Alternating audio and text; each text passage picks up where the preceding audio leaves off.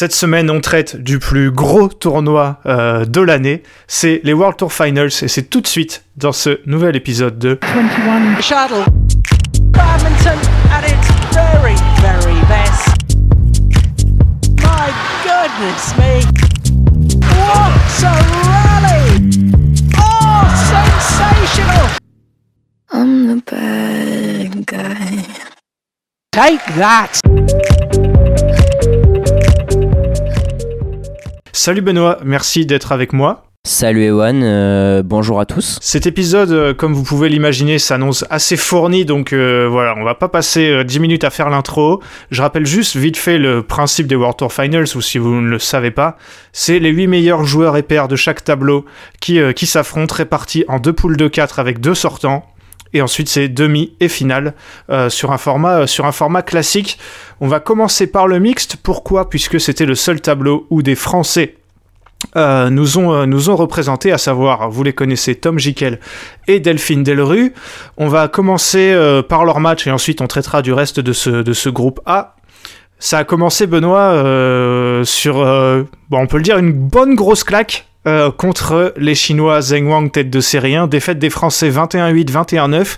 Mais Benoît, je sais qu'on en parlait pendant le match. euh, 21-8, 21-9, ça aurait pu être 21-2, 21-3, tellement il n'y avait qu'une seule paire sur le terrain. Oui, les Chinois ont bien joué, mais les Français n'ont pas bien joué non plus. Donc euh, voilà, les, les- ces deux facteurs-là, ça a fait qu'il n'y a pas eu de match. Ouais, je pense que t'as tout dit. J'avais, euh, j'avais même pas envie d'en parler. J'avais oublié ce match euh, tellement c'était cataclysmique comme entrée euh, dans ce genre de tournoi. Genre, je pense, je pense que même pour les tours, même pour les Chinois, il y avait rien de pire comme entrée. Hmm. Parce qu'en fait, ils ont même pas pu. je pense que, enfin, leur sparring partner était meilleur que ce qu'on proposait Jikel Delru. Ouais, Et je suis même pas méchant, hein, parce que allez voir ça, vraiment, quand Ewan dit 2 et 3, c'est vraiment le niveau affiché par Jikel Delru dans ce match. ouais, pour le coup, euh, c'est ça. On a senti, on les a jamais sentis dans le match. oui. Bon, déjà qu'ils ont, je crois qu'en 3 ou 4 confrontations, ils avaient jamais pris un set aux Chinois et perdre contre Zheng Wang, c'est pas du tout affolant, mais c'est plutôt la manière euh, où on n'avait Oui, jamais ça. senti les Français dans le match qui a, qui était terrible. Et pour eux aussi, hein, après ce qu'ils avaient mis comme message sur les réseaux sociaux après ce match, je pense que, je pense que c'était assez clair. La magie. Oui, ils les ont accrochés cette année. hein. Pardon, je te coupe, mais ils les ont, ils ont quand même accrochés. Ils perdent deux fois ou deux, deux ou trois fois en ayant des volants de 7. Ouais, en vrai, ils ont jamais été ridicules à ce point-là. Parce ça. que là, vraiment, je parle de ridicule. C'est dur, mais c'est, c'est vraiment ce que ça a reflété. c'est ça. Souvent, il y avait souvent un set disputé, l'autre un peu moins, alors que là, il y a rien eu. Oui, oui. La magie de ce format, c'est que quand tu perds, t'es pas éliminé. Euh, donc là, le- la donne pour les Français, elle était simple, c'était de euh, gagner les deux matchs suivants. Et ça l'a fait contre Golai, les, les Malaisiens. Euh, victoire Oh, des Français ouais. 16-21, 21-18, 21-17. Euh, Benoît, pour moi, il y a eu un peu deux matchs. Il y a eu, Mhm. en gros, le premier et le deuxième set où les Français ont été, je trouve, pas aussi mauvais que la veille, mais vraiment pas bons. Et il y a eu le dernier set où, malgré le score, je les ai trouvés largement meilleurs, avec du rythme. On a plus retrouvé les Tom et Delphine qu'on connaît. Alors, ça peut paraître sévère puisqu'ils ont gagné le deuxième, mais surtout parce que Gola, ils n'ont pas été euh, excellents non plus. Mais euh, voilà, le réveil est venu un peu tard, mais il est venu et à ce moment-là, c'était euh, bah, c'était l'essentiel, quoi. Ouais, c'est ça, c'était l'essentiel. On était rassurés aussi. Un match où, en fait, tu sentais que c'était compliqué euh, dès que ça se jouait sur les premiers coups, mais dès que l'échange s'installait, on voyait vraiment une supériorité des Français. Et euh, tu disais que la chance de ce format, c'est de pouvoir euh, perdre un match et se réveiller le lendemain. C'était pareil pour Golaya, dont on n'a pas parlé, mais qui ont été affligeants au premier tour. Et la chance de Jikel Delru, c'est d'avoir eu une poule particulièrement faible pour ce tournoi, il faut le dire la vérité à un moment donné.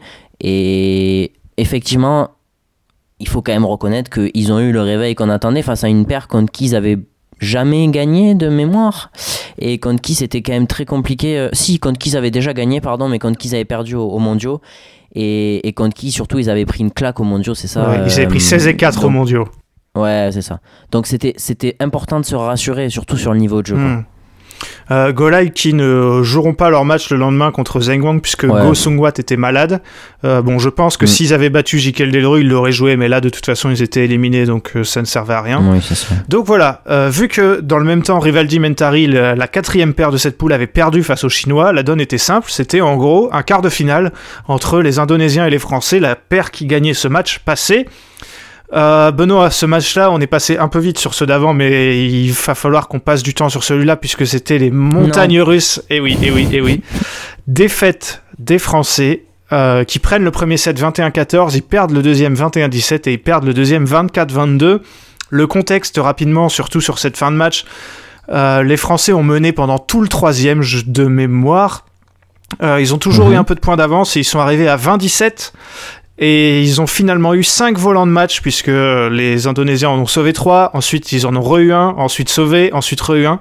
Et Benoît, sur les 5 volants de match, il y a eu un service dans le filet de Delphine Delru, euh, un ace euh, de l'Indonésien où je crois que c'est Delphine qui le reprend pas, Delphine Delru, toujours elle, qui se fait reprendre euh, par l'arbitre euh, parce que son service est trop haut, donc euh, point pour les Indonésiens. Service long sur Tom Jikel qui s'y attendait pas et qui renvoie un truc facile, voilà. Et un cinquième, je me souviens plus. Bref, cinq, quasiment 5 volants de match où en fait il n'y a pas eu d'échange, tellement les Français se sont fait manger dans les deux premiers coups. Euh, bah, craquage mental, évidemment, c'est dur, mais c'est ça, parce que les Français étaient meilleurs, et ça peut paraître bizarre de, pour un match perdu, mais ils étaient meilleurs. Benoît, est-ce que tu es d'accord avec ça? Bah bien sûr, championnat d'Europe 2022. Même constat, même, euh, même somme pour nous. Même constat. Alors j'ai lu pas mal de trucs, euh, donc j'ai envie de beaucoup parler. Alors évidemment, on va pas parler beaucoup du match en lui-même. J'ai lu notamment euh, la différence entre Baptiste Carême et le nouveau coach anglais euh, de Jikel Delru, la différence peut-être de coaching. Mais il y a un moment donné, on peut leur trouver des excuses et tout. comme on en a trouvé nous les premiers au, championnat d'Europe. Baptiste Carême était là entre parenthèses. Oui, oui, oui, pardon. Non, non, mais euh, ce que je veux dire, c'est que, euh, enfin, pardon, je, on peut mettre des choses sur, on peut mettre des choses sur le coach, mais là, on a quand même une, une grosse impression de déjà vu, alors que c'était un coach différent euh, il y a quelques mois, quoi. Non, mais il y a un moment quand tu domines pendant 1h20 et que les trois dernières minutes du match, tu craques lamentablement comme ils l'ont fait, parce qu'il y a un moment où on peut les encenser et tout, mais je pense qu'il faut dire les choses, c'est qu'ils ont été meilleurs sur ce match, tu l'as dit, comme au championnat d'Europe, on l'a déjà dit, on en a déjà parlé ici, mais tu peux pas craquer comme ça pas à ce niveau-là, c'est pas permis. Alors euh, j'ai lu euh, le service de Delphine Delru, euh, le sifflet à 27, c'est dur. Oui, c'est dur, bien sûr que c'est dur, mais ça arrive dans tous les sports ce genre de truc. Et à 27, t'as encore deux volants de match. Et je te parle pas de ceux qui a après, parce qu'il y en a encore deux autres. Donc c'est bien sympa. Oui, je suis d'accord sur la dureté de siffler ce, service trop. Maintenant, tu, comme tu l'as dit, il y a aucun moment où, où Rivaldi Mentari sortent des masterclass dans les échanges. Sauf à la fin, où quand eux, il a fallu sauver des volants de match, euh, ou quand il a fallu conclure le leur, ils ont été excellents surtout conclure le leur mais euh, t'as les occasions en fait. C'est que c'est pas c'est pas Rivaldi qui vont chercher c'est toi qui euh, fais en sorte de pas aller chercher ton match. Et c'est là que ça me gêne et encore une fois c'est un énorme craquage mental.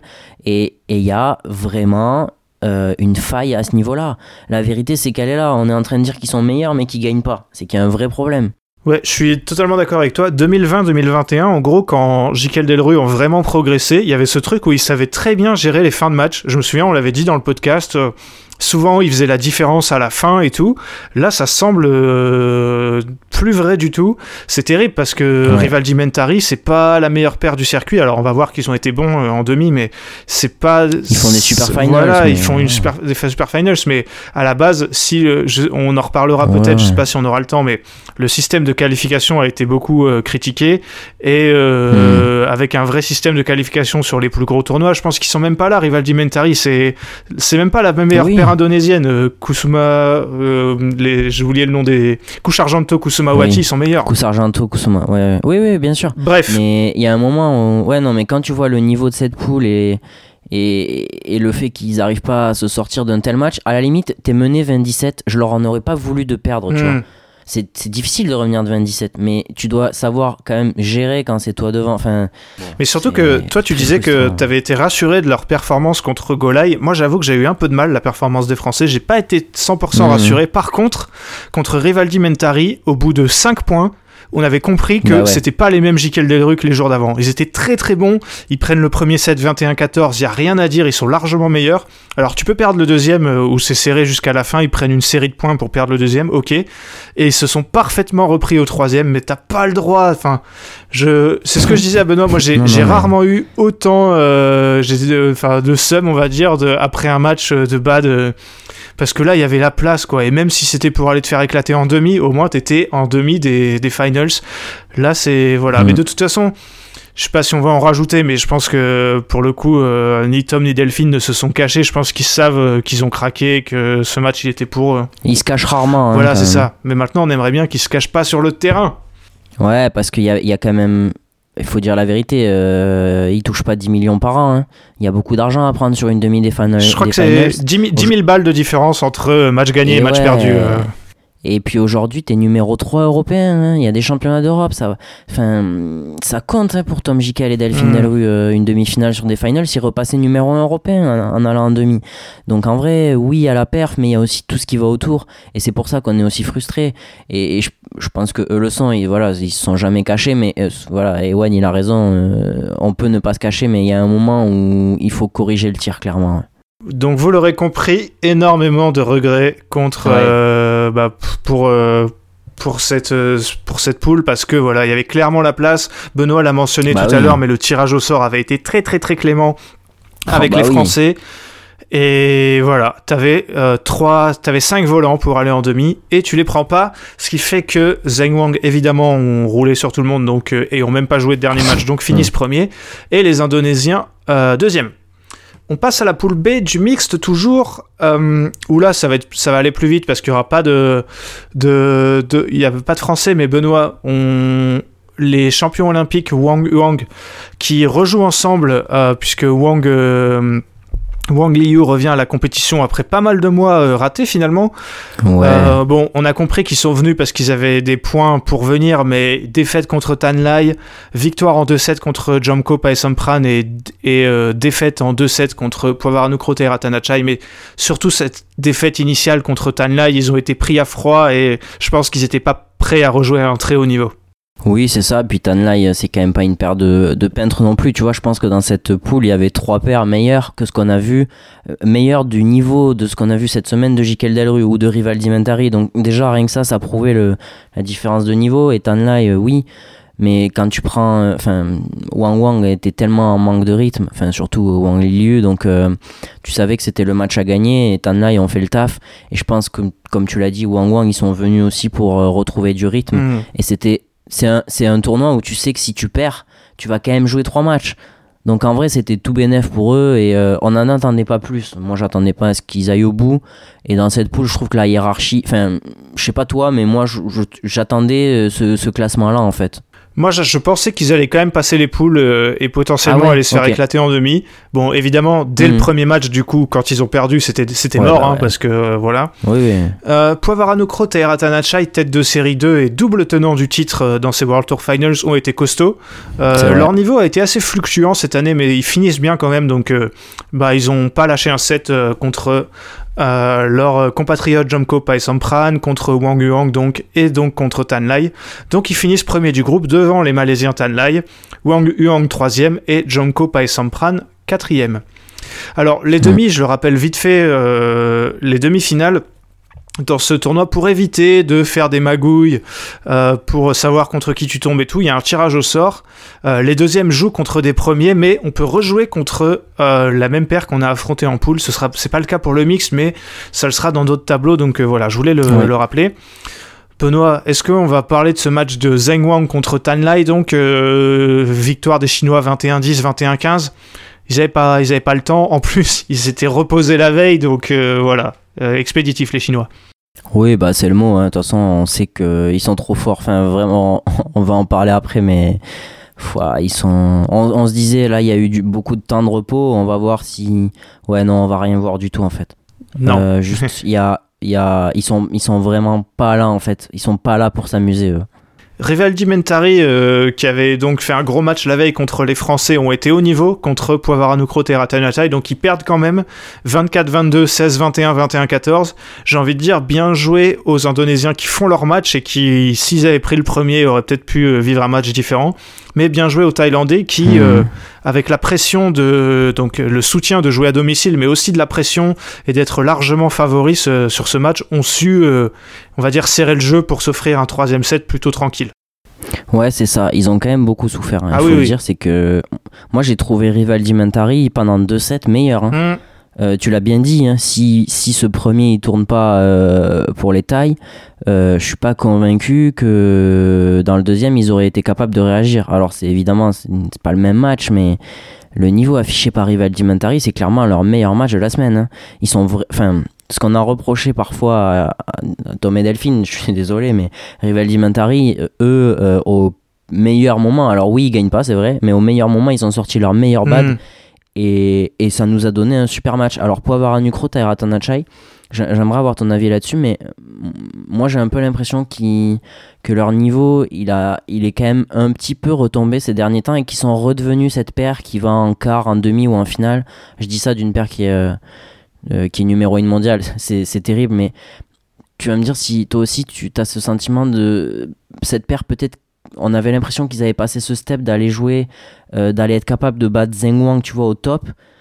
Euh, mais j'ai l'impression que c'est un tout petit peu redescendu d'un cran, moi, quand même. Puis, en plus, ce qui est bizarre, c'est que c'est redescendu au moment où les Chinois revenaient.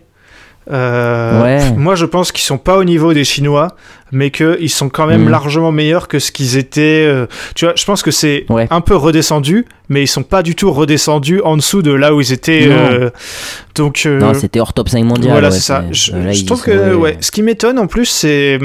Parce que tu vois, ce genre de match contre Rivaldi Mentari, ils l'ont gagné là, mais cette année, ils en ont perdu quelques-uns des matchs comme ça, tu vois, qui devaient pas perdre, entre guillemets. Donc. euh, Ouais, mais comme c'est aux finals, peut-être que il y a eu un petit supplément d'expérience et tout pour eux, quand même. Peut-être, ouais. Bon, en tout cas, ça, ça a fait la diff. Mais ils n'ont pas gagné le lendemain, donc euh, en finale contre Zheng Wang. Les Chinois s'imposent 21-19, 18-21, 21-13. Euh, Benoît, pendant, on va dire, deux sets et demi, parce que les Chinois ont mis une grosse série de points tout à la fin, pendant deux sets et demi, on a vu un vrai gros match. Hein. On a vu un vrai gros match. Euh, justement, c'est là que j'ai été surpris par le niveau de détail parce que je me suis dit, ok, à la maison, ça résiste à la pression euh, et c'est c'est hyper solide dans le jeu. Vraiment, ça trouve des solutions. Euh, mais en fait, le constat, il est assez terrible tout le temps. Euh, là, ça, ça fait quand même. euh, plus. je sais pas si tu as en tête, je l'avais noté, je retrouve pas la note 10-2. Ça fait 10-2, c'est ça euh, pour les Chinois. Et on avait l'impression que ces derniers temps, ça allait mieux. Euh, et ça a été mieux pendant 2-7, sincèrement, vraiment dans le jeu. Je vous, je vous conseille, on a vraiment vu un bon match, t'as raison, Ewan, de le dire. Probablement des, deux, des meilleurs, deux des meilleurs sets de mix de l'année, je pense qu'on peut dire. Mais il y, y a quand même cet écart de niveau, on le ressent globalement. C'est clair, c'est clair, parce que, en fait, c'est.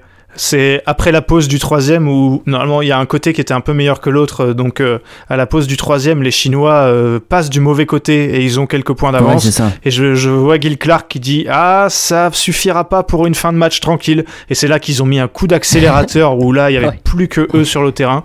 Euh, au passage, euh, j'y pense quand on parle de Poivarano Crote et Ratanachai. Heureusement que la BWF a eu le bon sens, même si c'était très tardif, de déplacer. euh, le, le tournoi pour le faire, euh, donc euh, pas forcément, enfin je dis pas ça parce que c'était en Thaïlande, mais de le faire là où il y a eu du public, parce que quand il y avait Oui. Intanon ou euh, cette paire de mix qui jouait, il y avait une sacrée ambiance, donc c'était euh, c'était très sympa. Donc euh, voilà, Il y avait Jomko et Paris Sampran aussi. ouais c'est vrai. Bon, eux, euh, l'ambiance a été un peu douchée, mais Oui, oui, bon. et il y avait Angbang Gomfan aussi.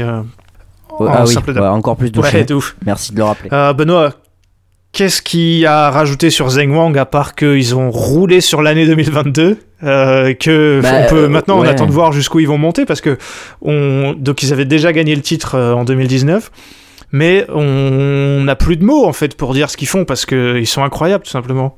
Oui, Zheng Ziwei, ça fait 77 fois qu'il les gagne, Mhm. parce que je crois qu'il les avait gagnés deux fois avec Chen Kikchen sur l'ancien format. Quand il avait quand il avait 17 euh, piges ouais. Ouais, Super Series Finals. Non, mais c'est ce qu'on disait. euh, on, on se disait, bah, Zheng Ziwei, euh, il, enfin, je disais 26 ans, il les a même pas encore euh, quand on en parlait en off. Et il est en train de devenir un joueur vraiment all-time et pas qu'en Chine, un joueur euh, juste un des meilleurs joueurs de l'histoire de ce sport dans son tableau. Et ce qu'ils ont fait, on, on va pas vous donner trop de chiffres parce qu'on a prévu un épisode bilan de l'année où, où je peux vous jurer que Zheng Wang, ils auront leur mention très clairement et elle sera probablement très haute, mais Ouais. leur saison, elle, elle est historique. Et enfin, on va pas revenir sur tout l'historique de, de leur saison, mais ouais, c'est c'est hallucinant ce qu'ils font et ce qu'ils ont fait, quoi. Voilà, donc euh, Zheng Wang, vainqueur de ces World Tour Finals. On passe tout de suite au simple homme. I'm the bad guy. Take that! Alors Benoît, le simple homme, euh, dès qu'on a vu le, dès qu'on a vu le tirage, on a fait un, gros souffle parce que comment vous dire, ce n'est pas très équilibré. On va commencer par, euh, on va commencer par la poule A où on avait donc euh, Victor Axelsen, Kodai Naraoka le japonais, Lu Guanzu le chinois et Pranoy l'indien. Donc voilà, surtout pour Lu Guanzu et Pranoy, on va dire que c'était, je pense, les deux joueurs les plus faibles de ce, de ce tableau, donc les voir à deux, et en plus du côté Ouais. d'Axelsen qui distribue les tôles, on pensait qu'il n'y aurait pas de surprise, mais vous allez voir qu'il y en a eu quand même. Euh, rapidement, euh, Narwaka a fait le boulot, surtout euh, puisqu'il a battu Pranoy en 3-7, 21-17 au troisième, et il a battu Lu Guanzu tout à la fin en 2-7, euh, donc il s'est assuré une place de deuxième. Il a pris une tôle contre Axelsen, et ça c'est important, on va en reparler tout à l'heure. Là, il a pris 5 et 15 Oh oui. Terrible. Euh, J'avoue que Benoît, j'ai zappé au milieu du premier set euh, pour regarder. Je crois que c'était un simple dame qui avait en même temps. Et j'étais en mode, bon, j'ai pas vraiment envie de voir euh, l'entraînement de, de Victor Axelsen. Ouais, bah de toute façon, il s'est entraîné pendant trois jours. Voilà. Enfin, pas tant que ça, on va, on va, on va revenir là-dessus, Axelsen qui, vrai, voilà, juste avant, Ouais, avait voilà. un peu étrié Lu Guanzu 13 et 11 de la même manière. Et un Axelsen. Alors, il perd contre Pranoy, euh, 4, euh, 14-21, Sa bête 21-17, 21-18. La bête noire, effectivement, puisque euh, Pranoy était un des derniers joueurs à l'avoir battu. Euh, C'était une Indonesia Masters 2021. Benoît, Mhm. est-ce que euh, perf all-time de Pranoy, Axelsen un peu en dilettante, Pranoy qui était déjà éliminé et Axelsen déjà qualifié à ce moment-là, peut-être un peu des deux Ouais, finalement? ouais. Un peu des deux, mais je dirais pas Axelsen en dilettante tant que ça. Il est vraiment emmerdé par le jeu de Pranoy. Mm. Euh, je dirais pas qu'il a le même format, mais tu sais, il a un format à la Rajiv Youssef un peu. Hmm. C'est c'est un format qu'Axelsen a du mal, et je, je reste persuadé que Pranoy est un moins bon joueur que même peut-être que Lu Guangzhou globalement. Mais hum, il a ce profil qui est vraiment capable de faire chier Axelsen, et je pense que tu, l'as- tu me le disais en off, mais les mecs qui ont battu Axelsen deux fois consécutivement euh, ces derniers temps, euh, je, je pense que je j'ai pas été chercher parce que j'ai pas deux heures devant moi, mais si vous voulez aller euh, faire l'expérience, je pense pas que vous allez trouver euh, de sitôt. hein. Non, clairement non. Donc euh, c'est quand même un petit exploit. Donc Pranoy éliminé quand même, mais euh, il peut repartir la tête haute et globalement il Ouais, peut ouais, repartir la tête haute après euh, une très bonne saison de, de sa part. Donc voilà, Axelsen qui sort premier devant Naraoka. Euh, Lu troisième et Pranoy quatrième puisque euh, Lu avait battu Pranoy lors de la deuxième rotation. Dans l'autre poule, là c'était beaucoup plus condensé et bien malin celui qui s'était risqué à faire des pronos. On avait donc euh, Oui. les deux Indonésiens, Ginting et Christie, avec Loki New et Shu Tianchen. Ginting a battu Christie lors de la première journée, Loki New a battu Shu Tianchen, et Ginting est allé chercher sa qualif euh, très tôt puisqu'il a battu Shu Tianchen euh, 21-19 au troisième dans son deuxième match. Christie lui est passé au bord de l'élimination puisqu'il avait déjà perdu son premier match, il perd le premier set du deuxième et, il a, et Loki New a eu deux volants de match donc euh, pour Ouais, miracle. hein. Ouais, pour sortir Christie de, bah, du tournoi, tout simplement. Il les convertit pas, et derrière, Christie lui met 21-10 au troisième. Euh, Christie qui donc euh, valide sa qualif euh, puisque, en battant Shu Tianchen 21-17 au troisième dans son dernier match, tandis que Ginting a battu Lokinyu. C'était pas très clair ce que je vous ai dit, donc je vous résume le classement. Ginting qui sort premier avec 3 victoires, devant Christie 2 victoires, Lokinyu 1 victoire et Shu Tianchen 0 victoire. Benoît, euh, dans ce groupe euh, que j'ai trouvé sympa parce que c'était assez indécis, à qui tu mets les, Oui. les bons points, les mauvais points? Explique-moi. Euh, le très mauvais point, il est pour Loki New. Ça peut paraître euh, bizarre parce qu'il sort, il est pas dernier, mais Shu Tianchen a été très constant. Malheureusement, bon, il passe pas à grand chose. Il perd une fois 17, une fois 19 au troisième. Euh, globalement, il a été à, à la hauteur de l'événement. J'ai envie de te dire, Loki New, pour moi, euh, il a été à la hauteur de l'événement jusqu'à ses deux volants de match parce que euh, il fait de la merde. Oui, parce Euh, j'ai dit que c'était les, Oui, j'ai dit que c'était les volants de l'élimination pour Christie, mais c'était aussi les volants de la qualif pour Lokinyu du coup. Bah, c'est exactement ça. Bon, Loki New, je vous parle même pas de son dernier match contre Ginting parce que je pense que.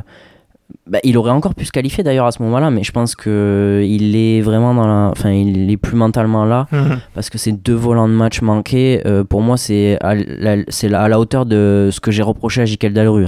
C'est la, c'est, pour moi, c'est exactement la même chose, c'est que ça n'aurait jamais dû arriver. Et c'est pour ça que moi, Loki New, c'est mon, mon énorme flop de cette poule. Et mon, mon top, c'est Ginting parce que, en vrai, euh, solide, solide. Euh, contre Shu Chen parce que ça a été son match le plus dur et puis euh, il, a eu du mal à se mettre en jambe contre Christie puis il l'a il détruit. Effectivement, Benjamin, si tu passes par là, euh, je suis obligé de le reconnaître. Ginting a répondu à ma question de savoir s'il était meilleur que Christie, en tout cas sur les finals. Mais ouais, c'est comme ça que je distribuerai les- le top et le flop. Bien, bien vu. Ouais, Ginting qui a eu le meilleur bad. Euh, Christie le meilleur mental, Ouais. Lokinyu le moins bon mental, et Shu Shen malheureusement je vais être un peu dur, mais ça me semble assez logique puisque joueur très constant, mais quand le niveau s'élève, ouais. Shu Shen c'est toujours compliqué. Euh, Shu Shen qui je pense aurait peut-être pu se qualif dans l'autre pool, mais là il n'y avait pas moyen en, en effet. Donc les demi, Ouais, non, c'est ça. euh, c'est ce que je disais tout à l'heure. Là, la- le tirage au sort, en fait, a fait rejouer euh, les mecs qui s'étaient déjà joués en poule entre eux. Ça veut dire qu'on a encore eu un, un duel entre Indonésiens, entre Ginting et Christie. Et comme en poule, Benoît, c'est Ginting qui en est sorti vainqueur. Euh, 21-15, Oui. 11-21, 21-18. Est-ce que tu veux en dire un mot? Euh, non, il n'y a pas spécialement. Encore une fois, Ginting, bah, en vrai, euh, c'est pour ça que je disais, je faisais une petite dédicace à Mhm. Benjamin avec qui on a eu ce débat. Euh, du coup, obligé de, de le reconnaître, mais il y avait quand même. Enfin, c'était serré jusque-là euh, dans les confrontations. Alors, forcément, il va en prendre deux d'avance, mais Ginting, il a quand même montré que. Bah, il n'était pas emmerdé par Christie. Enfin, on va parler de son match après, mais euh, en tout cas, Christie, il avait les armes euh, pour, euh, pour le battre relativement tranquillement, je trouve, même s'il lâche un set. Benoît, ce match-là dont je vais te parler, tu Oh, aïe, sais de quoi je vais te parler. Je- J'en frémis. Alors, Axelsen Naraoka en poule, ça avait donné un match tout pourri. Je vous l'avais dit, Axelsen avait mis une tôle, mais là, ce match, il a gagné, Victor Axelsen. Bah, il a gagné sur le score de 21-23, 21-19, 21-18. Là, c'est pareil, on va manquer de mots pour décrire ce match. Je pense qu'il doit être dispo encore sur la chaîne de la BWF, même en connaissant le score. Même en connaissant l'issue, allez le voir, il a été incroyable. Et Benoît, c'est d'autant plus fou que je le redis, la, la, la confrontation entre les deux avait été, on a, ça a été le Axelsen Naraoka, on a eu le pire match de la semaine et le meilleur peut-être de l'année carrément. Euh, c'est ça, et puis de mémoire, il avait pris euh, 10 et 10 en France d'ailleurs, euh, aux IFB. En demi Euh, ou en finale, je sais 10 et plus. 10, mais à peu près. Ouais, je dis 10 et 10, mais c'est un truc comme ça, quoi, vous, vous l'aurez compris. Et du coup, on 12 et s'attendait 8, encore voilà, à mais ouais, voilà. Donc, euh, mais un- ouais, un des matchs de l'année. euh, le match de l'année, je sais pas, je les ai peut-être pas tous en tête, mais euh, quand il s'agira de faire le bilan, euh, ouais, clairement, euh, ce match il va rester le niveau affiché par Naraoka, le plan tactique. on a on voit qu'il est en train de grandir à vitesse grand V, mais là on s'est peut-être aussi rendu compte que, comme d'autres, comme Lokinyu, il était capable d'être d'être plus qu'en train de grandir, mais d'être un futur très grand. Euh, parce qu'il n'a pas du tout le jeu pour battre Victor Axelsen, ça c'est une vérité. Mais quand tu es Naraoka et que tu es capable d'appliquer un plan tactique à la lettre comme ça, parce que sur les deux premiers sets, il n'y a pas scandale hein, si Axelsen se fait sortir en deux.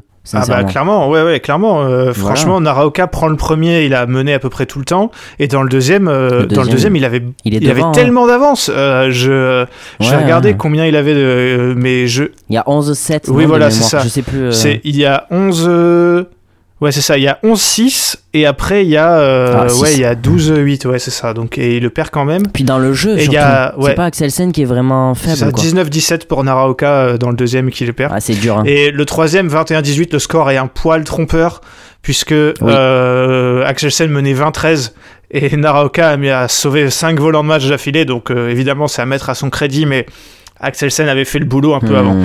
Ouais, euh, semblable. euh, bah, je- Axelsen a gagné, mais c'est un peu semblable à sa défaite contre Lokinyu où Naraoka a été monstrueux au filet et quand tu prends le filet à Axelsen, c'est déjà mieux. Et quand t'arrêtes de Hmm. relever euh, comme Anthony Ginting, dont on va parler très prochainement, et de faire n'importe quoi, de tout faire pour te prendre 13 et 13, forcément, tu arrives à au moins essayer de trouver des solutions.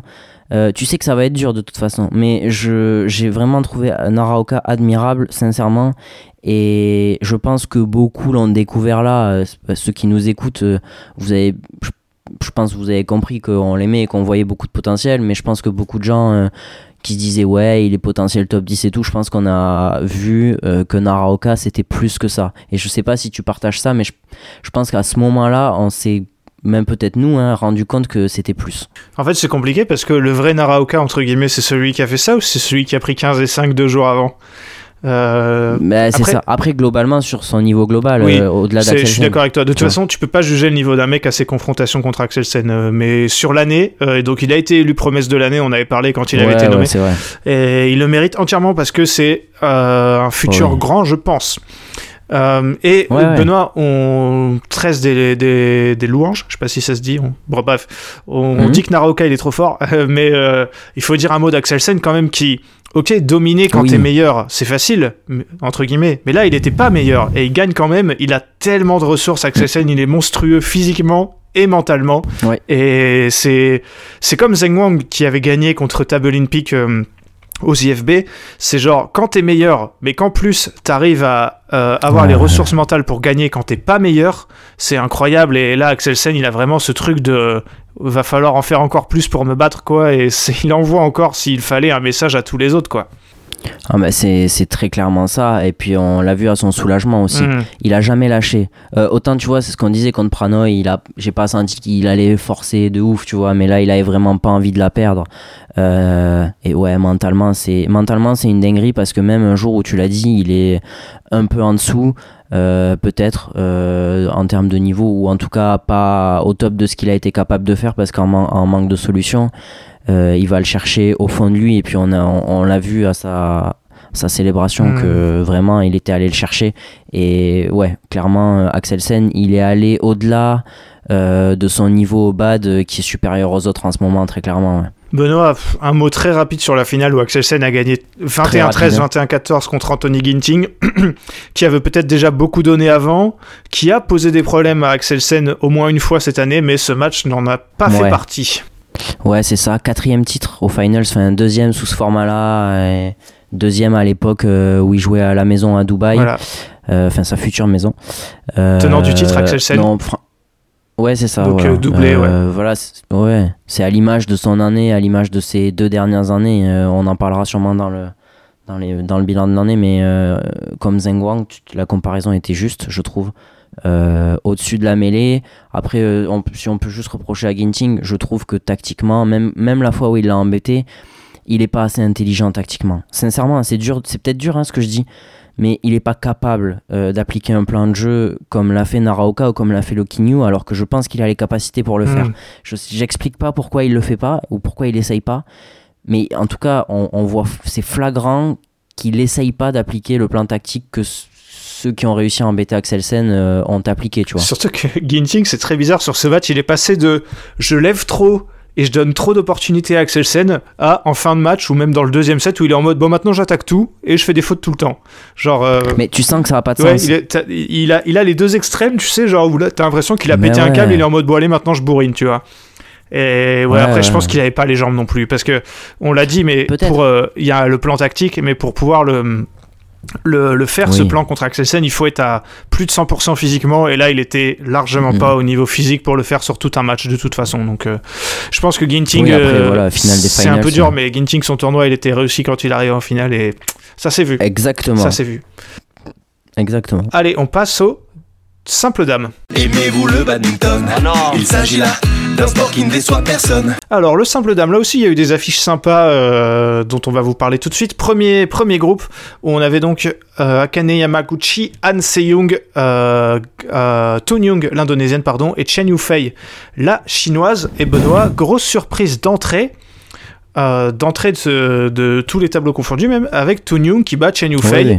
21-9, 14-21, 21-16, ou alors quand on avait vu le tirage euh, et surtout sa présence, on était en mode bon, euh, s'il y en a bien une qui a pas grand chose à faire là en termes de niveau, c'est Tony Young. Elle nous a, elle nous a prouvé qu'on avait tort dès son premier match avec une, une victoire de prestige contre euh, Chen Yufei.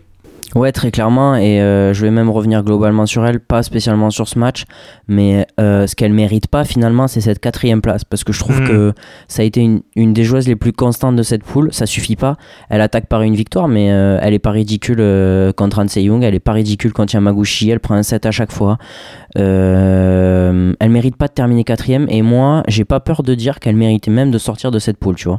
Celle qui a été plus décevante par contre par rapport à son potentiel qu'on lui connaît, c'est Han Se-young qui a perdu en 2-7 contre Oui. Yamaguchi, euh, en 2-7 contre Chen Yufei et qui a gagné en 3 contre euh, Toon Young justement.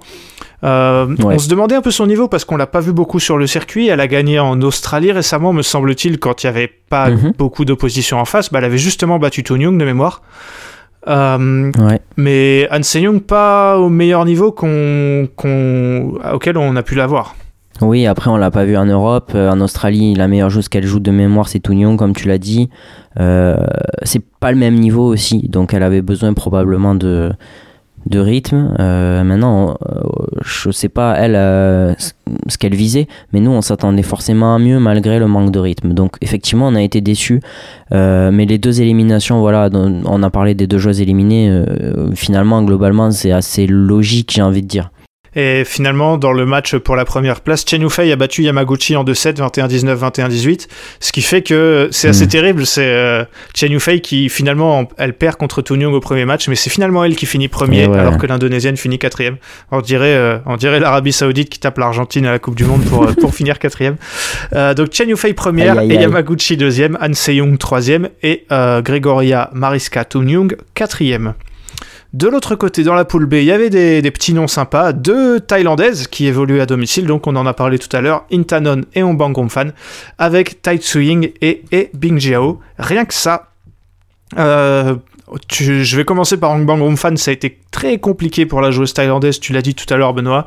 Elle a perdu 21-15, 21-13 contre sa compatriote Intanon, 22-20, 21-16 contre Tai Tsuing et 21-13 au troisième contre E Bing Jiao. Elle a jamais été à des kilomètres, mais euh, un ton en dessous quand même du niveau de bah, peut-être toutes les autres joueuses de ce tableau, Benoît. Ouais, elle a jamais été à des kilomètres de sa maison non plus à Bangkok, j'imagine. C'est vrai. Euh, pff, ouais, compliqué pour Hang Bang Fan, mais c'est aussi toujours ce qu'on lui a reproché. Enfin, ce qu'on- pas ce qu'on lui a reproché, mais ce qu'on a analysé chez elle. En tout cas, euh, c'est une top 10 mondiale. Il y a zéro débat là-dessus, je pense. Euh, mais c'est pas une top 4 mondiale. Et malheureusement, dans sa poule, elle avait Intanon. Bon, on reparlera d'Intanon qui a gagné que ce match-là, mais, mais Bing Jiao et Tai Tsuing, tous les jours, elle bat Hong Bang Fan. Et d'ailleurs, euh, j'ai pas en tête les stats de, de Hong Bang Fan et Bing Jiao, mais je crois que c'est 14-3 euh, en tout cas euh, contre Tai Swing, donc ça reflète bien. ouais, euh, 8-1, elle bien- perd maintenant 9-1 contre voilà. euh, Ebing Jiao. Donc, euh, Bah voilà, et je pense que toutes les contre le top 5 mondial, elle a malheureusement euh, tout tous ces enfin ces tête à tête, ces face à face euh, sont à peu près de cet acabit, donc euh, elle a sa place aux finals. Ça, je- j'en reste convaincu, mais sa place aussi, elle est quatrième. Quoi. Exactement. Euh, alors, Ebing Jiao a gagné ses trois matchs, euh, 21-21-19 Ouais. contre Tai Tsuing, 21-17, 24-22 contre Intanon. Intanon qui a eu des volants de 7, qui avait sauvé des volants de match, a dû être assez frustré de ce match, et donc contre Fan. Ce Ouais. qui fait que Ebing Jiao est sorti première, et le match de la qualif, c'était le match entre euh, Tsuing et Ratchanok Intanon. Euh, Benoît, les deux joueuses avec le plus beau jeu du circuit, je pense qu'on peut le dire. Oh, les plus. Oui, même. euh, oui, oui, oui, très clairement. Et oui, pourtant, oui. le match a été un peu pourri, on va pas se mentir. La faute euh, en partie à cette salle où euh, un, un côté donnait un peu l'avantage. C'est Tai Swing qui en est Mm. sorti vainqueur 21-10, 12-21, 21-7. Donc voilà, à chaque set, il y avait une claire domination d'une des deux joueuses. C'est pour ça que je dis que le match a pas été incroyable. On n'a pas vu grand chose Oui, en vrai. Mais voilà, bien joué à Tai Swing qui, malgré un public, je vais pas dire hostile, mais clairement en faveur de son adversaire, a, su, a su serrer le jeu et euh, a jamais vraiment paniqué. Ouais, c'est ça. euh, après, c'est quand même. Enfin. C'est une joueuse euh, ces derniers temps qui lui a bien réussi. Je crois, enfin, je- elles se sont rencontrées un nombre de fois incalculable. Je sais pas si ça fait pas 20-15 ou un truc comme Ça, ça. fait maintenant Mais c'est 20-15, exactement. Voilà, sur les dernières confrontations, euh, Tai Swing est quand même a plutôt pris le dessus, contrairement à, à d'autres joueuses chinoises dont on ne citera pas les noms. On mais, va les citer. mais ouais, oui, on va les. Non, mais en vrai, c'était globalement logique sur ce troisième. Euh, je pensais qu'Intanon serait capable d'aller chercher le public, mais mais ouais. Voilà, donc euh, Ebing Jiao première, Tai Tsuing deuxième, Intanon troisième, Hong Bang Fan quatrième. Et là encore, le tableau euh, nous a fait rejouer les mêmes matchs. Les deux Chinoises, Benoît Chen Yufei et Ebing Jiao, qui avaient gagné contre leurs adversaires en poule, et les deux ont perdu. Yamaguchi a battu Chen. Yufei 21-10 et Tai Tsuing a battu Ebing Jiao 21-18, 21-14. Ça va être un peu frustrant quand même parce que est-ce que euh, Yamaguchi comme Tide Swing ont eu un peu de retard à l'allumage ou est-ce que les Chinoises ont pas eu la caisse pour euh, rejouer un gros match mais c'est deux nettes défaites en plus. Oui, alors euh, il y en a une où Yamaguchi a vraiment haussé le ton face à Chen Yufei, j'ai envie de dire. Après, euh, voilà, euh, je- encore une fois, euh, c'est une sta- c'est des stats qui trompent pas, mais je crois qu'elle l'a battu deux fois plus que Chen Yufei n'a battu, Chen n'a battu Yamaguchi. Mhm. Pardon. Je, je ça, doit, ça, ça doit être à peu près 15-7 ou un truc du genre. Donc, il y a quand même une hiérarchie qui est respectée, même si elle l'avait battu en poule. Et dans l'autre, tu vas me dire ce que t'en penses, mais ce 18 et 14, il est presque trompeur. Tant euh, le match n'a pas été du tout le même que ce que celui qu'on a vu en poule, tight swing, mais je- elle a fait l'amour à Ibing Jiao, vraiment. C'est vrai que c'est on a eu on a- Et en regardant ce match on avait du mal à croire que Ebing Joe ait pu la battre euh, trois jours avant quoi. Ah ouais, non, mais c'était c'était tight swing qui venait de sortir première de cette poule euh, sans aucun débat, quoi. Enfin, tu- c'est très bizarre, très très bizarre. Euh, après, Bing Jiao euh, s'est un peu mis dans la sauce toute seule en, en regardant un peu trop tight swing, à mon avis, mais euh, tight swing a sorti vraiment des coups de ouf en posant son jeu comme elle sait le faire, et, et là, tu t'en sors plus, quoi. Et en finale, c'est Akane Yamaguchi qui a battu Tight Swing 21-18, 22-20. Euh, Benoît, qu'est-ce que tu penses de ce match? Moi, ce que je vois, c'est que euh, Yamaguchi prend clairement le pas sur Tight Swing. Ça fait 4 victoires d'affilée maintenant. Euh, elle égalise à 10-10 dans les confrontations, mais c'est surtout sur les dernières, euh, alors Ouais. que on avait l'impression qu'elle n'arrivait jamais à la battre avant. Maintenant, la, la japonaise a vraiment compris comment euh, comment la battre et même si Tai Swing a un peu sauvé a sauvé des volants de match à la fin et tout, elle a quasiment couru tout le temps après le score quoi. Ouais, très clairement. Euh, la réussite qu'elle a eu la veille, elle l'a pas eu. Et je trouve que Tight Swing, euh, là où avant elle avait les jambes pour battre ces joueuses-là, tu remarqueras quand même que. Alors je dis pas que Chen Yufei et Yamaguchi ont un profil similaire, c'est pas ça, mais tu sais, dans le style, on est plutôt sur le contre que la création. Hmm. Euh, Tight Swing a beaucoup plus de mal maintenant à finir. Alors c'est peut-être lié au physique aussi, elle vieillit, même si elle est encore très jeune. Et je trouve quand même que sur ces profils-là, elle a de plus en plus de mal. Ça s'est encore révélé euh, sur cette finale parce qu'il n'y a pas une nette différence de niveau. Enfin, je veux dire, euh, elle est tout le temps derrière au score, mais on, on- on voit que ça se joue à peu. Et ça se joue, moi je trouve, à ça parce que Yamaguchi, euh, bon, clairement, elle n'est pas là pour créer contre Tight Swing, mais, mais elle défend et elle va toujours chercher ce coup supplémentaire où où il y aura une faute et je trouve que Tai Swing a beaucoup moins essayé sur cette finale que ce qu'elle avait fait contre Ebing Jiao la veille, tu vois, qui avait tout réussi. Hmm. C'est vrai, c'est vrai. Je suis d'accord.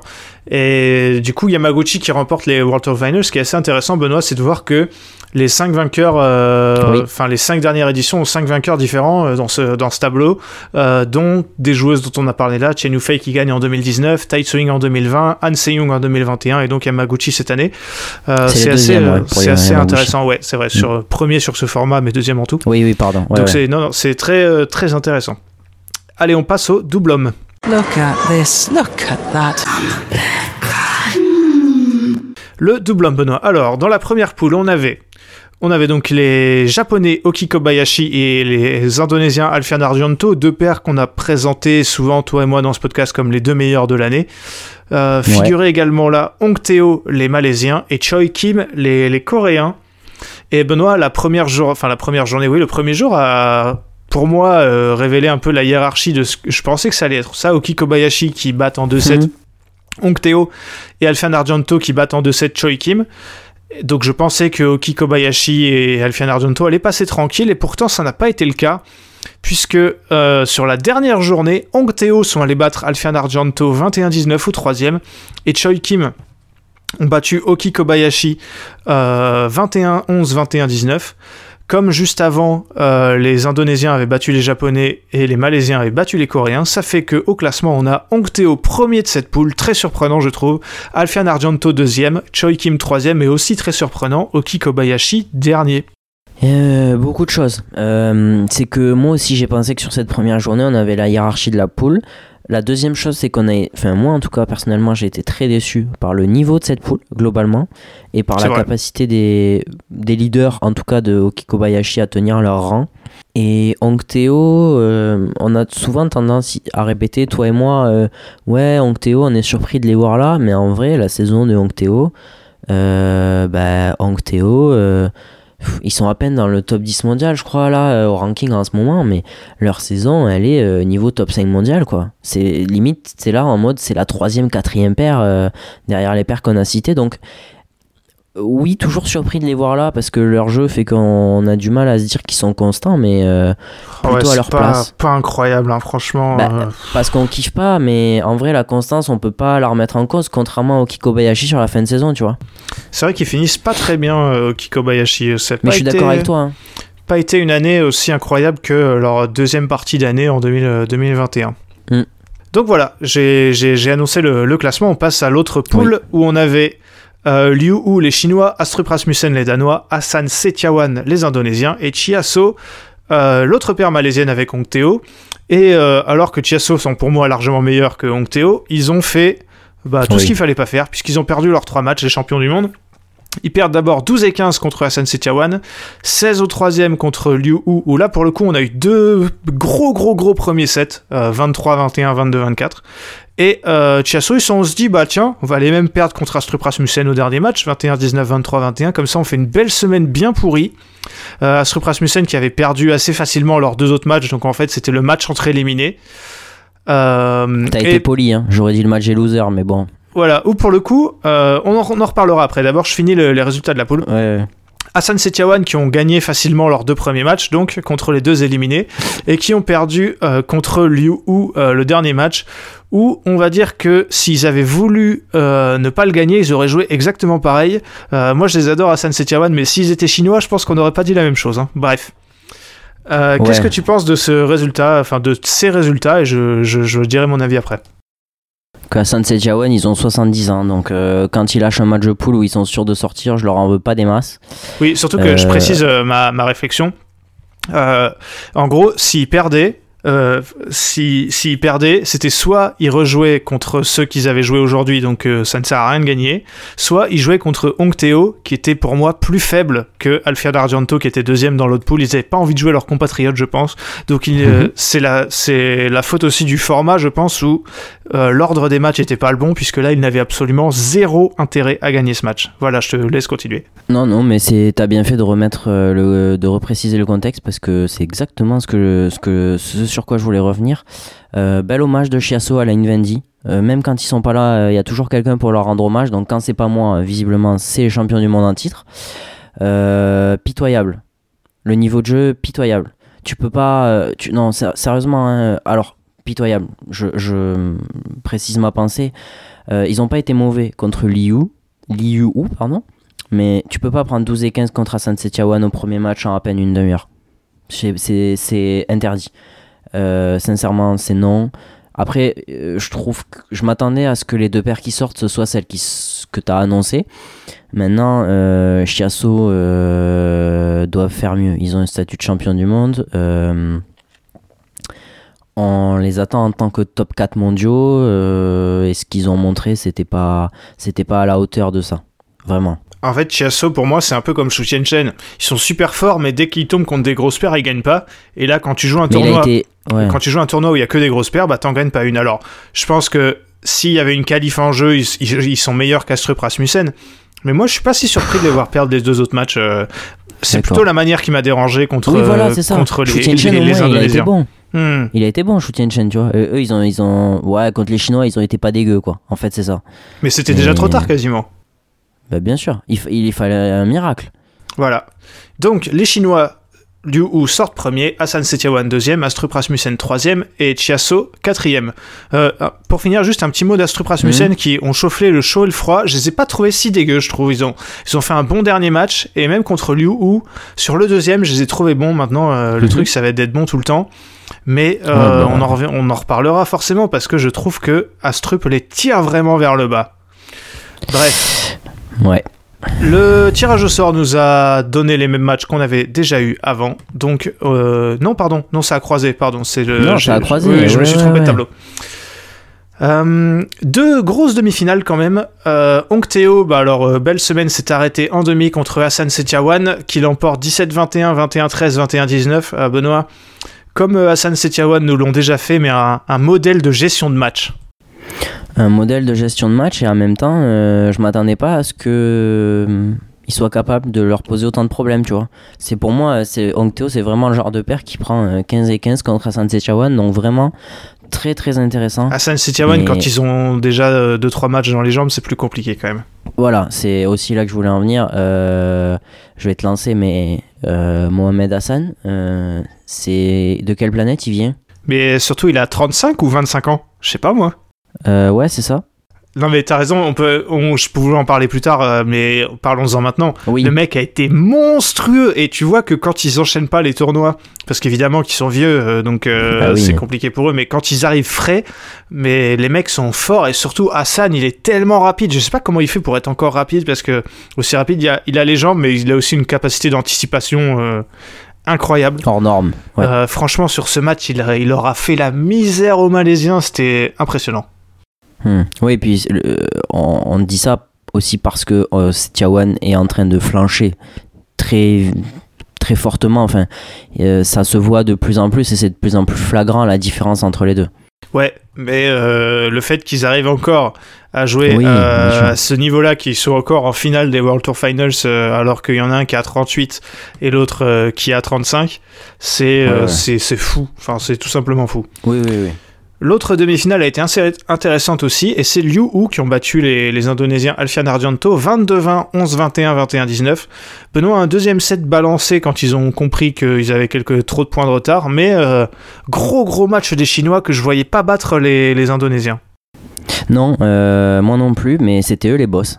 En fait, c'est surtout ça que je retiendrai, c'est que c'était eux les, les patrons sur le terrain, tu vois. Enfin, vraiment, euh, j'ai été surpris que Liu, euh, pas surpris de leur niveau parce qu'on les a déjà vus jouer à ce niveau-là, mais euh, face à Alfian Argento, c'est encore autre chose. Et pour moi, c'était, c'était vraiment pas eux les outsiders de ce match. C'est ça que j'en retiendrai. Et euh, Alfian Argento, ils n'ont pas été mauvais mais ils sont tombés contre le meilleur de Liu Hu qu'on a Mm. pu voir cette année et qu'on attend en fait.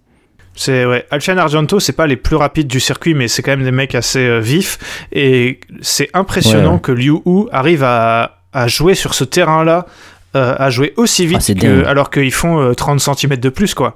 Franchement, euh. Liu Yuchen, pour un mec de son gabarit, être aussi fort au filet, je sais pas comment il fait. Des fois, j'ai pas d'explication. Ouais, c'est, c'est, c'est, c'est hors norme, hein, je le Mm. disais pour Mohamed Hassan, mais le mec, euh, la mobilité qu'il a et sa capacité à jouer au filet, euh, c'est. Bon, si de toute façon, il, je veux dire, il a plus rien à prouver, euh, Liu Chen, hein, de toute façon. Non, c'est clair, le mec a été, a été numéro 1 mondial, euh, il a été, il a été champion du monde, euh, voilà, mais. Ouais, ouais, 1m93, je rappelle quand même euh, le- la taille Oui. du bestiau. le mec arrive à être aussi rapide que des, des mecs beaucoup plus petits. Impressionnant. Ouais, Et ils ont gagné la finale, euh, Liu Hu, en battant euh, les Indonésiens Hassan Setiawan 21-17, 19-21, 21-12. Benoît, les Indonésiens n'ont pas été ridicules, mais ils étaient un peu cuits. Et à mon Ouais. avis, et je pense que tu seras d'accord, le score du match est énormément trompeur, puisque les Chinois avaient le premier set dans la poche et énormément d'avance euh, dans le deuxième. Normalement, ils doivent jamais Mhm. lasser ce deuxième set que Hassan Setiawan vont chercher euh, au pur mental. Et euh, voilà, ils avaient plus grand chose à donner au, au, au troisième set. Ouais, je crois que bah, ça aurait dû finir en deux en vrai. Euh, Il y a 15-8, euh, 18-13 ou 14, euh, 19-17 et puis extinction des feux. Euh, ce deuxième set, ça aurait pu être terrible parce que quand tu lâches comme ça, et d'ailleurs on l'a vu, euh, je, je crois que c'est, je sais pas si c'est Ushwani ou, ou, ou Liu qui enlève, qui soulève son maillot et sais, de rage, enfin de, qui se Mhm. dit putain mais c'est pas possible qu'est-ce qu'on a fait là? Et, on s'est dit la même chose. C'était incompréhensible qu'il lâche ce deuxième. Et on se dit euh, là même sans les jambes à San Setiawan euh, faut pas être mené 6-2 dans le début du troisième quoi. Mais bon on a quand même rapidement compris que et c'était logique même j'ai envie de dire que Liu aille chercher euh, ses finals. Je veux dire il mérite sur l'ensemble du tournoi. Et on a vu le meilleur d'eux toute la semaine. Et je trouvais logique que ce soit eux qui aillent le chercher et euh, ouais, je trouve que ça scelle vraiment euh, le meilleur qu'on a vu d'eux cette saison et ce qu'on a envie de voir d'eux. Je le, je le répète, mais c'est important. Exactement, je suis d'accord. J'a- J'allais rajouter exactement la seconde partie, c'est maintenant les mecs jouaient comme ça tout le temps. Parce Ils que. l'ont montré cette année. Hein. Ouais, mais oui, mais pas tout le temps. Ah oui, voilà, c'est ça. Parce que moi, j'ai vraiment envie de voir ce que ça peut donner. Parce que s'ils jouent comme ça tout le temps, ils vont pas gagner tous les tournois, mais ils ont un niveau de top 3 mondial à l'aise. hein. Pas bien sûr. On passe au dernier tableau, le double dame. Alors, le double dame, il y avait aussi euh, deux paires thaïlandaises qui étaient dans la même poule, à savoir Kitty Tarakul Prajongjai, pardon, et les sœurs Aimsard, euh, étaient aussi dans cette poule A, euh, les coréennes Jeong Kim et les malaisiennes Woo Benoît, bon, je vais commencer par Olim qui n'avait rien à faire ici, mais s'il y en a bien qui avait rien à faire, c'était elle. Alors, elles ont entre guillemets mérité leur qualif, euh, mais elles, se- elles ont, sont surtout là à cause du système de qualif qui est bien trop permissif, on va dire. Je crois que leur meilleur résultat sur le circuit cette année, c'était une demi-finale au Swiss Open. T'es tellement dur, mais c'est tellement vrai. C'est Oui, ça. oui, hein. oui. En fait, euh, je- j'en ai déjà ça. parlé tout à l'heure, mais pas mal de gens euh, veulent que euh, le- les qualifs pour le World Tour Finals soient plus resserrés, qu'en gros, on prenne en compte que les gros tournois et pas euh, tous, comme c'est le cas actuellement. Puisque là, par exemple, du coup, on a une paire qui euh, est constante, mais qui n'a jamais perfé euh, sur des gros tournois, qui se retrouve là et qui, du coup, a pris trois fois une tôle quasiment. hein. Elles ont perdu Oui, 18 et oui. 13 contre, les, contre euh, Jeong Kim, 9 et 12 contre les sœurs Imsard et 10 et 17 contre Kichi Tarakul Prajongjai. Je suis désolé pour elles, mais euh, le, le Ouais. niveau entre elles et leur. euh, elles sont 24e mondiales. Bon, voilà. Oui, ah, en vrai, c'est quand même, euh, juste pour en dire un petit mot, parce que je pense que c'est important, c'est quand même un débat euh, euh, important dans le sens où je reste moi convaincu qu'elles n'avaient pas leur place dans ces finals, mais le problème de si tu prends en compte par exemple qu'à partir des Super 500, euh, ça veut dire aussi que sur les Super 300 et les Super 100, eh ben, t'incites pas les meilleurs joueurs à venir. Et je pense que dans le système du BAD actuel, on a besoin que les meilleurs joueurs soient aussi sur les tournois inférieurs. Et euh, je l'ai reproché à certains de faire des impasses. Donc euh, je trouve aussi que ça récompense une certaine régularité, même si Oulim c'est vraiment l'exemple euh, type de la paire qui devrait pas être là. Je pense pas quand même euh, qu'il faille euh, considérer que les 300 et les 100 euh, sur le circuit ne valent pas assez pour qu'on les comptabilise pour les finals. Mais c'est un, un vrai débat et j'entends les avis contraires, mais juste je pense qu'on a besoin dans le bad euh, quand même sur certains tournois, notamment en Europe, d'inciter les meilleurs joueurs mondiaux à venir quand même.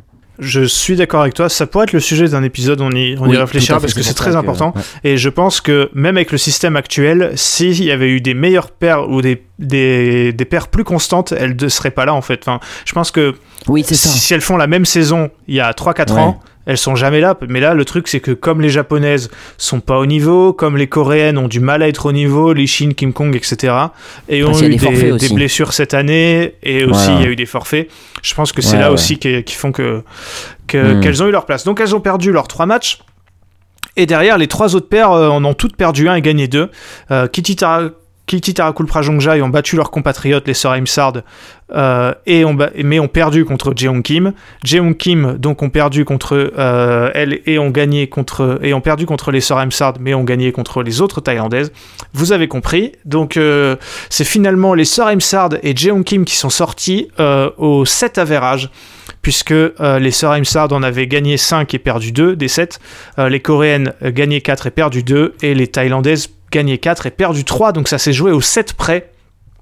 Euh, dommage pour Kichitarakul Prajongjai qui je pense aurait bien aimé aller plus loin à domicile. Dans l'autre poule, euh, alors s'il y a bien une déception c'est ce qui s'est passé dans cette autre poule parce que moi je, je l'avais dit avant j'avais trop hâte de voir ce qui allait se passer et finalement j'ai été trop deg. Il y avait euh, deux paires chinoises Chen Jia et Zhang Zheng, et peut-être deux paires qui, ont, qui pour moi sont les plus marquantes de cette année, et deux de mes nouvelles paires préférées en double dame, euh, Ramadanti, euh, les indonésiennes, et Tantina, les malaisiennes. Et ben vous voyez les deux paires qu'on kiffe, et ben elles se sont faites sortir, comme ça c'est simple. Euh, Tantina ont perdu leurs trois matchs, très surprenant parce que le niveau qu'elles avaient aux IFB euh, aurait pu, je pense, leur permettre d'aller assez loin dans ce tournoi. Euh, Mhm. deux, deux défaites en 2-7 contre Rayo Ramadanti et Chenjia et une en 3-7 contre Zhang Zheng. Mais c'est. En fait, Chenjia ont gagné leurs trois matchs, on va pas. Voilà. Euh, mais c'est surtout la qualif de Zhang Zheng, l'autre paire chinoise que j'avais pas vu venir. Et elles ont battu un peu les, deux paires frissons. Euh, Rayo Ramadanti et Tantina. Benoît, on peut être déçu euh, si on aime d'autres paires, mais bah, pour le coup, les, Chinoises ont fait le boulot dans cette poule. Ouais, les Chinoises ont fait le boulot. C'est sûr que Zhang Zheng, on, parlera jamais d'une paire friction. hein. Euh, faut être honnête, ça fait pas rêver euh, et ça fera probablement jamais rêver. Euh, Tantina, c'est aussi le problème de leur jeu à risque. Quand les paires très solides, c'est parfois plus difficile. Et là, clairement, leur semaine, elle est pas cataclysmique, mais mais bien en dessous de ce qu'on avait vu à Paris. Tu l'as, tu l'as bien dit. Rayo Ramadanti, c'était, ça faisait un moment aussi qu'on les avait pas vus, comme beaucoup de pères, certes, mais. Et elles, elles ont été invitées de dernière minute, donc je serais limite plus clément avec elles, quoi. Elles devaient même pas être là à la base. Ouais, donc au final, pas. Sur ce qu'on a vu, je trouve qu'il y, a des- il y a des poules où t'étais là en mode ouais, c'est un peu. ah, je suis un peu déçu, mais là, en vrai, sur ce qu'on a vu sur cette semaine-là, c'est logique que ce soit comme ça le classement. Mais par contre, quand tu vois le niveau de cette poule et le niveau de l'autre poule, euh, pff, ça fout le seum parce que Rayo Ramadanti et Tantina, elles étaient meilleures probablement que trois paires dans l'autre poule, quoi. Ouais. Mais c'est le jeu. Voilà.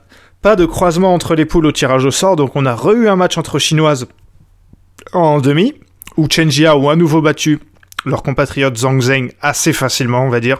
Et là, pour Oui. le coup, euh, comme dans, dans l'autre poule, même chose, euh, les sœurs Imsard ont à nouveau battu les coréennes Jeong Kim, qu'elles avaient déjà battues en poule 22-20, 21-15. Benoît euh, Chenjia qui ont facilement gagné la finale contre les, donc les sœurs Imsard, Oui. les thaïlandaises, 21-13, 21-14. Euh, finalement, c'est, on a eu des demi-finales et finales assez décevantes, on peut le dire, mais tout le crédit revient à Chenjia qui euh, était ultra favorite. Il y avait des paires sympas dans ce tableau et elles ont battu, je pense, toutes les meilleures paires du tableau, elles les ont jouées quoi. Ouais, ouais, c'est exactement ça. Et c'est euh, important de le dire, c'est que oui, ça a été décevant sur une globalité, mais sur ce double dame, on, on s'est pas régalé. On, a- on avait peur de pas se régaler, et quand on a appris qu'il y aurait Rayo Ramadanti notamment, et que finalement c'était pas si dégueu, euh, on s'est dit, ah, quand même, ce tableau, on va peut-être le suivre. Globalement, le niveau a été moyen. Très clairement pour des finals, malgré des paires euh, très intéressantes et les sœurs Imsard ont bien tiré leur épingle du jeu. Et ouais, elles feront partie euh, des paires que je vais particulièrement suivre avec les deux qu'on vient de citer de- depuis tout à l'heure. Voilà, fin- finaliste en Australie, euh, vainqueur du, du high-low cette année. Enfin, cette année, elles font, elles font une vraie, vraie saison, les sœurs Imsard. Et je trouve que c'est une belle récompense. Elles font effectivement partie de ces trois paires, ces deux, du coup, troisième paire qu'on a envie de suivre. Maintenant, Chenja, elles ont fini la saison. Euh, comme on attendait, Euh, je sais pas, elles ont quoi 5 tournois, 0 finale perdue de mémoire, je crois. Euh, Enfin, 5 tournois, euh, je, parle, je parle évidemment du, du circuit World Tour parce qu'elles sont aussi championnes du monde cette année et championnes d'Asie. Mais euh, voilà, ça fait 7, 7 finales, 7 titres. C'est ce qu'on attend d'elles. Et le niveau qu'elles ont affiché, euh, quand les autres sont pas à leur niveau, et ben ça donne ça. Et voilà, oui, on a été déçus, mais Chenjia, euh, logique. Voilà, donc victoire euh, de, de Chenjia comme en 2019. Et 2016 17 Euh, Peut-être, oui, j'ai plus. Ouais, je- ça doit être 16, 2000 16. 2016, ouais, t'as Je l'ai noté, ouais. Troisième du coup, mais c'est vrai qu'avec ce. Enfin, on, on- parle de nouveaux formats, mais. C'est le même, en euh, gros. C'est quand même. Ouais, voilà, c'est ça. Euh, Benoît, ton sentiment général euh, sur ces Mmh. World Tour Finals, euh, tu t'es tu t'es régalé, t'as été déçu, qu'est-ce que t'en as qu'est-ce que t'en as pensé? Euh, Il y a eu des énormes matchs, euh, faut le dire, notamment en simple homme et, euh, en, en mixte. Euh, Les tableaux, je me suis le plus régalé. Globalement, j'ai quand même été déçu par rapport à d'autres années. Maintenant, c'est aussi lié au fait qu'il y avait des joueurs qu'on n'attendait pas là. Euh, Est-ce que ça remet en cause euh, ce qu'on disait? Ça mériterait un débat plus large, mais le, la mode de qualification, je sais pas. Mais globalement, même les meilleurs joueurs, en fait, c'est surtout ça. C'est qu'on peut critiquer ceux qui étaient là et qui n'avaient pas forcément leur place, mais même les meilleurs joueurs, parfois, ont été très décevants. Donc, euh, ouais. j'ai pas passé surtout, la semaine de ouais. ma vie. On peut, on, Pardon, peut- vas-y, on ne peut pas critiquer pour moi ceux qui sont là, même s'ils sont moins bons. Par contre, on peut critiquer oui. ceux qui sont pas là alors qu'ils devraient y être entre guillemets. Euh, Et les... ceux qui sont là sans être bons aussi. Et qui, qui ont leur place et qui sont pas bons, tu vois. Enfin, il y a un Ouais, moment où voilà, il faut les aussi et compagnie, euh, au bout d'un moment, euh, ils devraient être C'est là. pas quoi. la faute de Pranoy, hein, s'il est Bah là. C'est parce que d'autres ont été nuls. Enfin, tu vois, je dis Pranoy, mais il était très haut dans les qualifs. Mais enfin, voilà, vous avez compris. Ah non, exactement, exactement. Donc voilà, moi je suis assez d'accord avec toi. On a vu quelques matchs, enfin on a vu pas mal de matchs moyens, mais dans le lot, il y a Mm. eu des très très bons matchs. Euh, voilà, on, C'est ça. On a parlé de ce Axelsen euh, Naraoka, mais même en simple dame, il y a eu pas mal de, de gros matchs. En double homme, ça nous a confirmé. J'ai bien aimé voir Liu Hu, qui ont, j'ai bien aimé les Oui. voir jouer euh, cette, cette C'est semaine. Mine de rien, mine de rien, mine de rien, la Chine va chercher les trois euh, titres en double. Mhm. Euh, voilà, on verra euh, ce que ça fera l'année prochaine avec un Shiyushi qui aura plus de matchs dans les jambes normalement. Euh, donc, euh, donc, euh, donc voilà, c'était c'est quand même une, semaine sympa. Puis c'est vrai que là, on était resté sur un peu, un peu de quelques semaines sans, match de très haut niveau, donc ça faisait plaisir de revoir tous ces joueurs pour la dernière fois cette, cette année. Merci Benoît d'avoir fait cet épisode avec moi. Eh ben merci à toi Ewan et merci à vous pour votre écoute. Alors nous, il nous reste trois épisodes avant la fin de l'année. Euh, le calendrier, je vous le, donne. Jeudi 15 décembre, épisode sur la poule 1 de Top 12. Lundi 19, donc euh, lundi prochain, épisode sur la poule 2. Et le lundi 26, gros épisode euh, sur notre bilan de l'année. Voilà, vous, si vous voyez pas quel euh, format ça va être, vous pouvez réécouter le bilan de 2020 et 2021. On va faire plus ou moins la même chose avec peut-être des petits ajouts euh, sympas. Mais voilà, on va vous dire tout ce qui nous a marqué cette année et peut-être un peu regarder dans notre boule de cristal ce qui se passera l'année prochaine. Merci à vous pour votre écoute. N'hésitez pas à nous envoyer des messages. Oui, d'ailleurs, je l'ai pas dit, on en a eu énormément pour le dernier épisode euh, en date. Ça nous a fait très plaisir. Je pense qu'on a répondu à tout le monde et ça nous a voilà fait plaisir de pouvoir euh, d'avoir pu euh, pouvoir débattre avec vous. J'espère qu'on pourra encore le faire sur celui-là, sur un gros tournoi comme les World Tour Finals. Donc, n'hésitez pas, balancez-nous tout ça. Merci à vous. À jeudi pour du top 12. Portez-vous bien.